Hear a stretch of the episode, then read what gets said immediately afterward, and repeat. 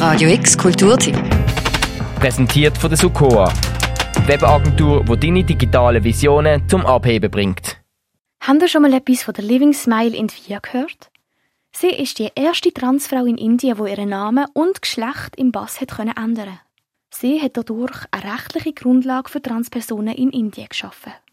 Smiley, wie sie zum Spitznamen heißt, gehört zu den sechs Kunstschaffenden, die ab heute bis am 9. September an den Treibstofftheatertag in Basel ihre Stücke uraufführen. Das Stück Introducing Living Smile in Via von der Smiley behandelt ihre Flucht in die Schweiz aufgrund von hinduistischem Faschismus. Sie erzählt von ihren persönlichen Erlebnissen mit Humor. Introducing der Schmetterling. Sie will mehr.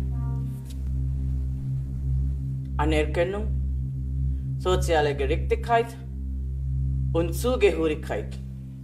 Das ist eins von sechs Stücken der Kunstschaffenden, die an den Treibstofftheatertag auftreten. Der Bernhard Ladou ist der Treibstoffprojektleiter und sagt, das Besondere an den Treibstofftheatertag ist, das ist eins der wenigen Nachwuchsfestivals in diesem Bereich. Also es gibt viele Formate, wo sich etablierte Künstlerinnen zeigen können, aber für den Nachwuchs gab es in den letzten Jahren immer weniger. Viele Festivals wurden abgebaut und verändert und es wird zunehmend schwieriger für junge KünstlerInnen, einen Fuß in die Tür zu kriegen und anzufangen zu produzieren. Das Festival findet das Jahr unter dem Zeichen der Veränderung statt. Unter anderem performen darum das Jahr drei Generationen von Kunstschaffenden. Da stellt sich die Frage, wer genau mit diesen drei Generationen gemeint ist. Sind es Kinder, Mamis und Grossis? Die drei Generationen, die wir im Festival haben, sind einerseits die HochschulabgängerInnen, ähm, die jetzt wirklich direkt den Übergang schaffen, von der Hochschule in, in das Arbeiten zu kommen, in diesem Bereich freie darstellende Künste. Dann die Leute, die schon ein bisschen länger arbeiten, aber wo sie trotzdem noch in ihren ersten Schritten sind, was die Produktion oder größere Produktionen an etablierten Spielorten angeht.